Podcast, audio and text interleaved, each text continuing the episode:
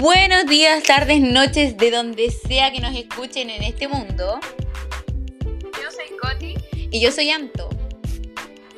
Y estamos hoy en un nuevo capítulo de Al Derecho y al Revés. Estamos muy felices de tenerlos aquí en nuestra ya segunda edición Coti, donde estaremos como siempre tocando algunos temas relacionados al derecho, entendiendo junto a ustedes y compartiendo distintos conocimientos. Esta vez de nuevo lamentablemente tenemos a la Coti de manera telemática porque su PCR dio positivo. Sí.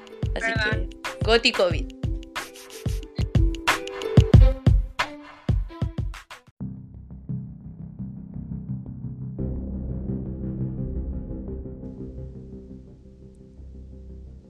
Y como en cada capítulo de nuestro podcast, la primera sección son los escándalos de la semana. Uh, redoble de tambores.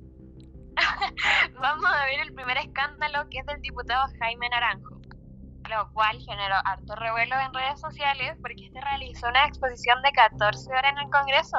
Esta exposición la hizo para retrasar la votación sobre la acusación constitucional contra el presidente Piñera, porque esto iba a permitir que el diputado Giorgio Jackson llegara a votar, porque este estaba cumpliendo una cuarentena eh, tras haber tenido contacto, contacto estrecho con Gabriel Boric, el cual dio positivo en COVID y George Jackson terminaba su cuarentena a las 00 horas. Bueno, gracias a esto, eh, George Jackson pudo llegar y votar la acusación, por la cual se aprobó y ahora pasó al Senado.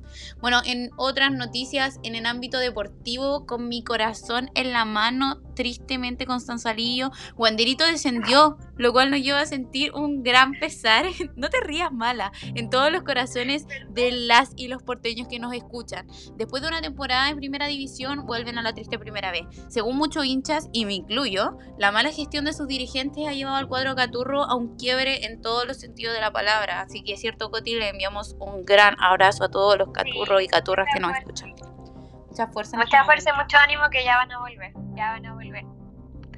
Y nuestro último escándalo o noticia es algo que lamentamos bastante porque tras una extensa votación de 59 contra 78 se extiende el estado de excepción constitucional en el sur, lo cual renueva la extensión de la militarización en la Araucanía por 15 días más. Ya sabemos que este conflicto lleva bastante tiempo sucediendo, entonces le mandamos todo el nebuena a quienes luchan desde allá.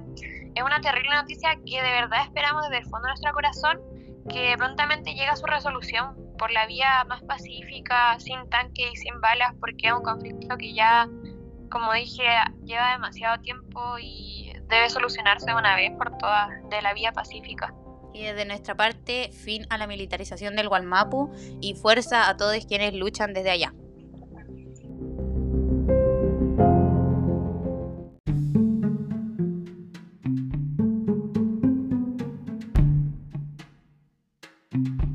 Volviendo de nuestra pausa y quedándonos un poco en el acontecer nacional, a puertas de su segunda acusación constitucional, ¿cómo es posible, después de todo lo que ha sucedido en el gobierno de nuestro actual presidente, que este hombre sea obedecido por la sociedad a estas alturas? Eh, ¿Cómo ha podido lograr mantener alguna especie de control sobre las personas, aún teniendo este extenso prontuario y que todos conocemos? ¿Qué opinas tú, mi queridísima Coti? Mira mi queridísima Anto, eso es lo que precisamente venimos a abordar hoy en este episodio. Nuestra temática que hemos elegido para hoy eh, es dado el acontecer nacional, es conocer los conceptos de dominación, obediencia, propaganda y entender su funcionamiento, relación y cómo estas herramientas son utilizadas por quien gobierna. Para entender mejor esta relación, primero, debemos saber el principio básico para que estos conceptos puedan coexistir. Es necesario tener una sociedad para poder presenciarlos, pero si bien todos formamos parte de la sociedad, igual hay distintos matices en esto. Onda, dependiendo si la o las personas decidieron entrar a esta sociedad o están ahí por situación. Este concepto de por situación, para que no nos perdamos, eh, es, por ejemplo, eh, poner eh, nacer en un país. Ahí no es una decisión propia, sino que es algo que se da por los caminos de la vida, como diríamos nosotras. Podríamos decir, no es una decisión que tomemos en un momento determinado, solo ocurre desde nuestro nacimiento y ya. Forma- formamos parte y está. ¿Estoy en lo correcto? Es exactamente lo que tú dices. Y en el otro caso, por ejemplo, de los grupos sociales donde nosotros elegimos ser parte, en esto lo podemos ver reflejado, por ejemplo, cuando una persona quiere pertenecer a una organización o algún voluntariado social, ahí es donde vemos el otro lado. Pero ojo, ojo y ojo que en ambas situaciones tenemos en común los códigos de conducta que hay que seguir al interior de, una, de cada una de estas, como ciertos códigos, normas o reglas por las cuales nos debemos regir. Pero oye, Anto, igual con esto, ¿para qué sirve que exista tanta regla y norma en una sociedad? Pucha, mira, igual eh, muchas veces eh, el grupo presiona al individuo a seguir estas conductas establecidas. ¿Por qué? Por la idea de que así se va a lograr, como, ¿cómo decírtelo? Una estabilidad social, mejor convivencia y a fin de cuentas alguna especie igual de control sobre estos grupos humanos que pueden ser muy variados. Miren, ahí justo en eso comenzamos a ver los primeros indicios de la dominación en la sociedad. Esta búsqueda en el orden social, que se genera una dominación de una o más personas por sobre otra. Y como Leandro dijo, muchas veces se presiona a los individuos a seguir estas como normas de conducta y esta presión de la que hablamos se ejerce mediante el uso de la fuerza, o como lo conocemos con términos más técnicos o más profesionales, es el uso de la coacción. Y así se obliga a la gente a obedecer. Y aquí cuando llegamos a ese tercer concepto, que es la obediencia. Exacto, esto cabe recalcar que lo vimos en nuestro episodio anterior, así que pueden buscarlo si quieren. Y a ver si estoy quedando como clara o estamos hablando puras tonteras. Se tiene este grupo de personas, ¿cierto? Que le vamos a decir sociedad, que en su interior contienen normas o especies de códigos que deben cumplir para coexistir. Y se quiere tener el control de esta misma. Entonces se acude a este uso de la fuerza para controlarlo. Pero esto no me suena muy democrático ni pacífico. No hay otra forma, amiga mía, de conseguir la obediencia de la sociedad, porque tampoco quiero que nuestros oyentes tomen este ejemplo ejemplo y vayan violentando por ahí para que les hagan caso. sí, mi queridísima Antonia. Me creí si te digo que la propaganda es otra manera de conseguir que la sociedad obedezca a un ente mayor. Oh my god. Por esta propaganda se puede persuadir a quien recibe esta información y obvio como que suena, como que te venden como un comercial por la tele, por ejemplo. Es que tiene un poco de eso también o sea, no es tan así, pero sino presentando ideas políticas, proyectos, gestiones, etc. Y con esto se busca unificar el pensamiento colectivo y mostrar que nuestra figura representante es apta, idónea, aunque no lo fuera, como en nuestro caso de nuestro presidente. Esto genera que las personas, eh, con toda esta propaganda y esto que se les hable, genere que sientan interés y motivación para obedecer a quien esté en el mando y lograr un clima, ¿cómo decirte?, de seguridad y confort por quien los gobierna, creando en ellos un sentir fuerte y profundo que podemos conocer como convicción.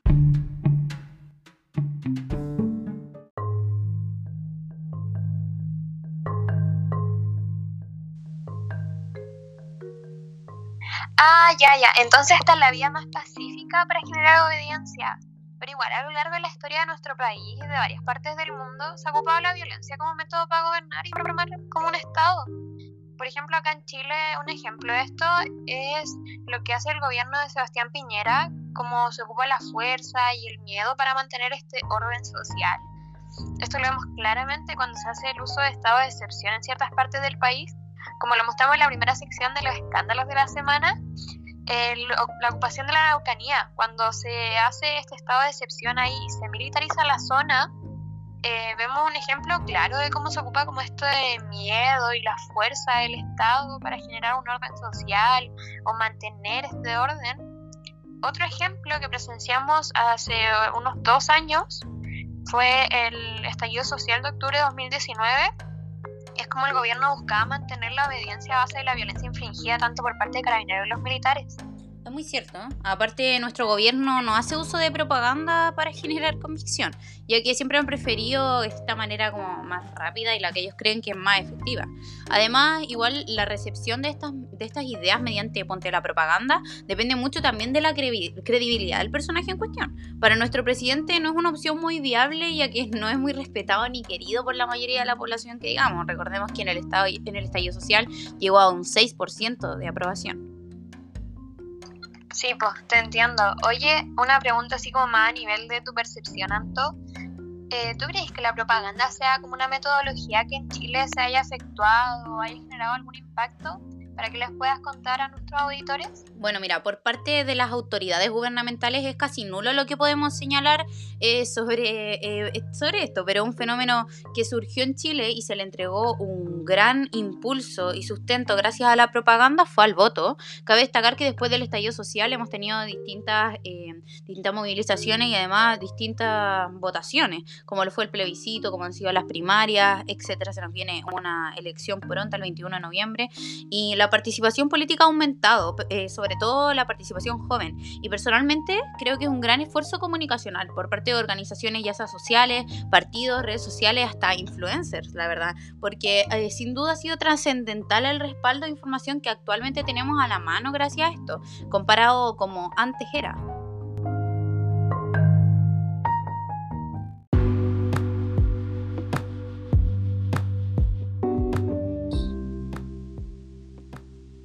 Y volviendo un poquito y para hacer la relación entre estos conceptos, un resumen súper cortito y rapidito. Lo primero que necesitamos y que nos dejaron claro era una sociedad, un grupo de personas dispuestas a ser gobernados o dominados, que ahí tenemos el primer concepto. Para esta dominación necesitamos la obediencia, ahí está el segundo concepto. Y ahora vienen los otros dos conceptos, que son los últimos, por los cuales se llega a la obediencia. Podemos llegar a esta obediencia a través de la coacción, que es el uso de la fuerza y la violencia, para generar esta misma, un orden social, o podemos llegar a través de la propaganda, que es mostrar como un incentivo a los ciudadanos para un bien común o un fin en común y así generarle una convicción.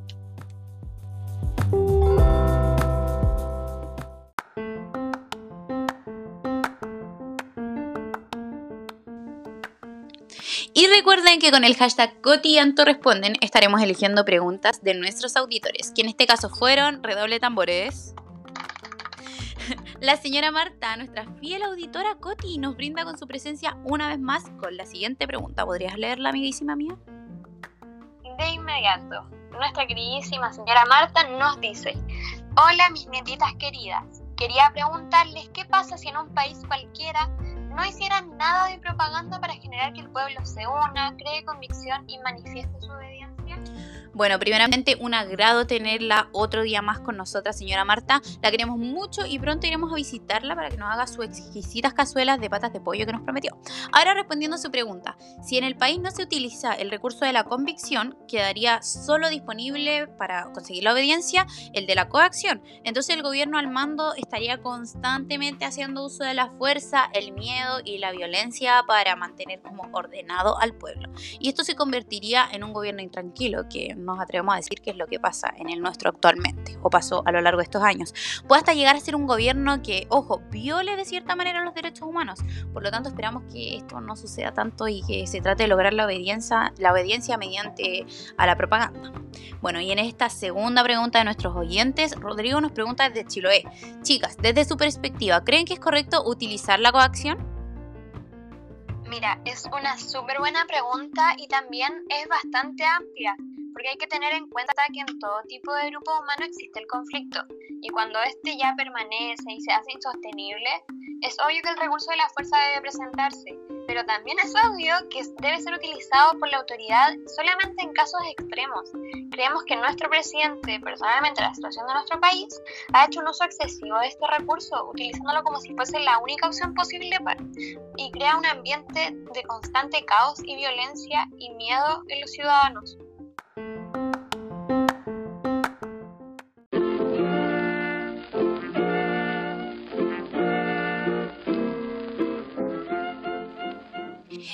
Y por último, queridos amigos, queremos mandar un saludo afectuoso como en cada mm, fin de mes a nuestro oyente número uno del mes de noviembre, profesor de la Escuela de Derecho, Coti Tetinca, ¿quién podría ser? Tengo como un presentimiento en el fondo de mi corazón de que está por acá cerca, como en la región de Valparaíso, como por acá. Claramente, ubicado al lado del estadio de Wanderito. Qué coincidencia profesor de la Universidad de Playa Ancha, el profesor Pablo Gómez Manzano. Le mandamos un saludo más que afectuoso. ¿Y Coti, qué le vamos a estar mandando a su casa? Le vamos a estar mandando una camiseta exclusiva firmada por nosotras dos con el logo de nuestro podcast. Al derecho y al revés. Y bueno, bueno, esto fue todo por el capítulo de hoy. Esperamos encontrarnos la próxima semana. Y si nos extrañan antes, pueden mandarnos un mensaje por nuestras redes sociales. Y fue como siempre un agrado compartir y aprender con ustedes en este nuevo capítulo. Y recuerden mandarnos mensajitos de qué les gustaría que fuera nuestro próximo capítulo. Gracias, mi amiguísima, por tu compañía y a todos quienes nos escuchan. Este capítulo es dedicado a todos ustedes, al profesor Pablo, nuestro oyente de oro, y a la señora Marta, por supuesto. Yo soy Anto. Y yo soy Coti. Y este fue Al Derecho y al revés.